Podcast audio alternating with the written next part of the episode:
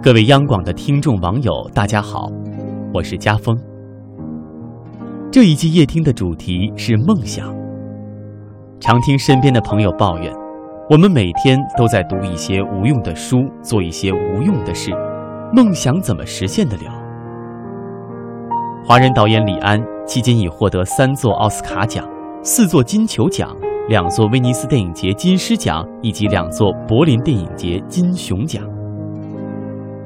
他是电影史上第一位在奥斯卡奖、英国电影学院奖以及金球奖三大世界性电影颁奖礼上夺得最佳导演的华人导演。有谁知道，这位享誉国际的大导演年近四十却际遇无常，一事无成，甚至在美国煮饭带孩子，过了整整六年全职家庭主夫的日子。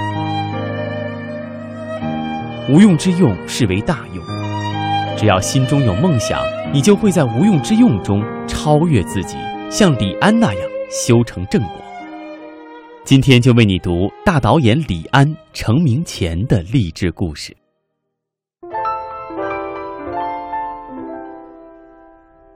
一九七八年，当我准备报考美国伊利诺大学的戏剧电影系时，父亲十分反感。他给我列了一个数据，在美国百老汇。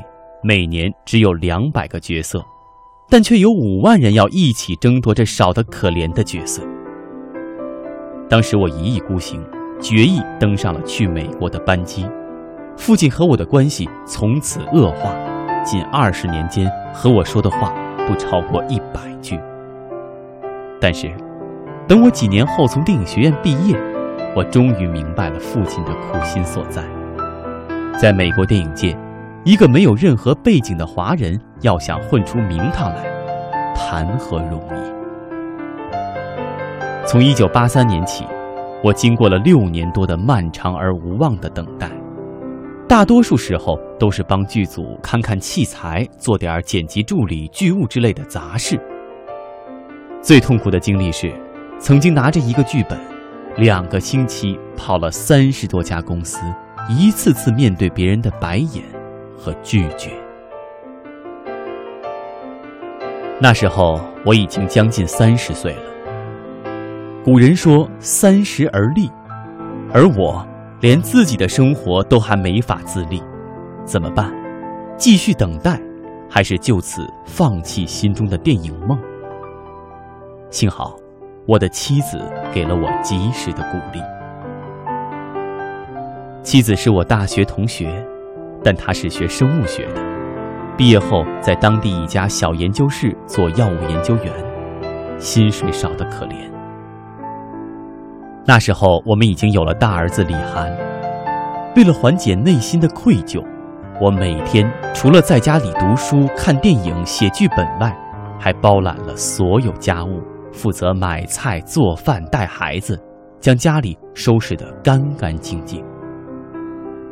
还记得那时候，每天傍晚做完晚饭后，我就和儿子坐在门口，一边讲故事给他听，一边等待英勇的猎人妈妈带着猎物回家。这样的生活对一个男人来说是很伤自尊心的。有段时间，岳父母让妻子给我一笔钱，让我拿去开个中餐馆，也好养家糊口，但好强的妻子拒绝。他把钱还给了老人家。我知道了这件事后，辗转反侧想了好几个晚上，终于下定了决心。也许这辈子电影梦都离我太远了，还是面对现实吧。后来我去了社区大学，看了半天，最后心酸的报了一门电脑课。在那个生活压倒一切的年代里。似乎只有电脑可以在最短时间内让我有一技之长了。那几天，我一直萎靡不振。妻子很快就发现了我的反常。细心的她发现了我包里的课程表。那晚，她一宿没和我说话。第二天去上班之前，她快上车了，突然。他站在台阶下，转过身来，一字一句地告诉我：“安，要记得你心里的梦想。那一刻，我心里像突然起了一阵风，那些快要淹没在庸碌生活里的梦想，像那个早上的阳光，一直射进心底。妻子上车走了，我拿出包里的课程表，慢慢的撕成碎片，丢进了门口的垃圾桶。后来，我的剧本得到基金会的赞助，我开始自己拿起了摄像机。再到后来，一些电影开始在国际上获奖。这个时候，妻子重提旧事，她才告诉我，我一直就相信，人只要有一项长处就足够了。你的长处就是拍电影，学电脑的人那么多，又不差你李安一个。你要想拿到奥斯卡的小金人儿，就一定要保证心里有梦想。如今，我终于拿到了小金人儿。我觉得自己的忍耐、妻子的付出，终于得到了回报，同时也让我更加坚定，一定要在电影这条路上一直走下去，因为我心里永远有一个关于电影的梦。好了，今天的夜听就分享到这里，我是家峰，祝各位晚安。当一阵风吹来，风筝飞上天空，为了你而祈祷，而祝福，而感动。终于，你身影消失在人海尽头，才发现笑着哭最痛。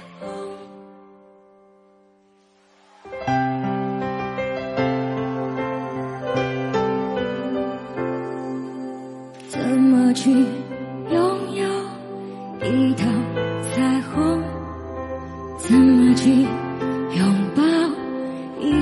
天的风？天上的星星，笑地上的人，会不会知足？其实才是永久。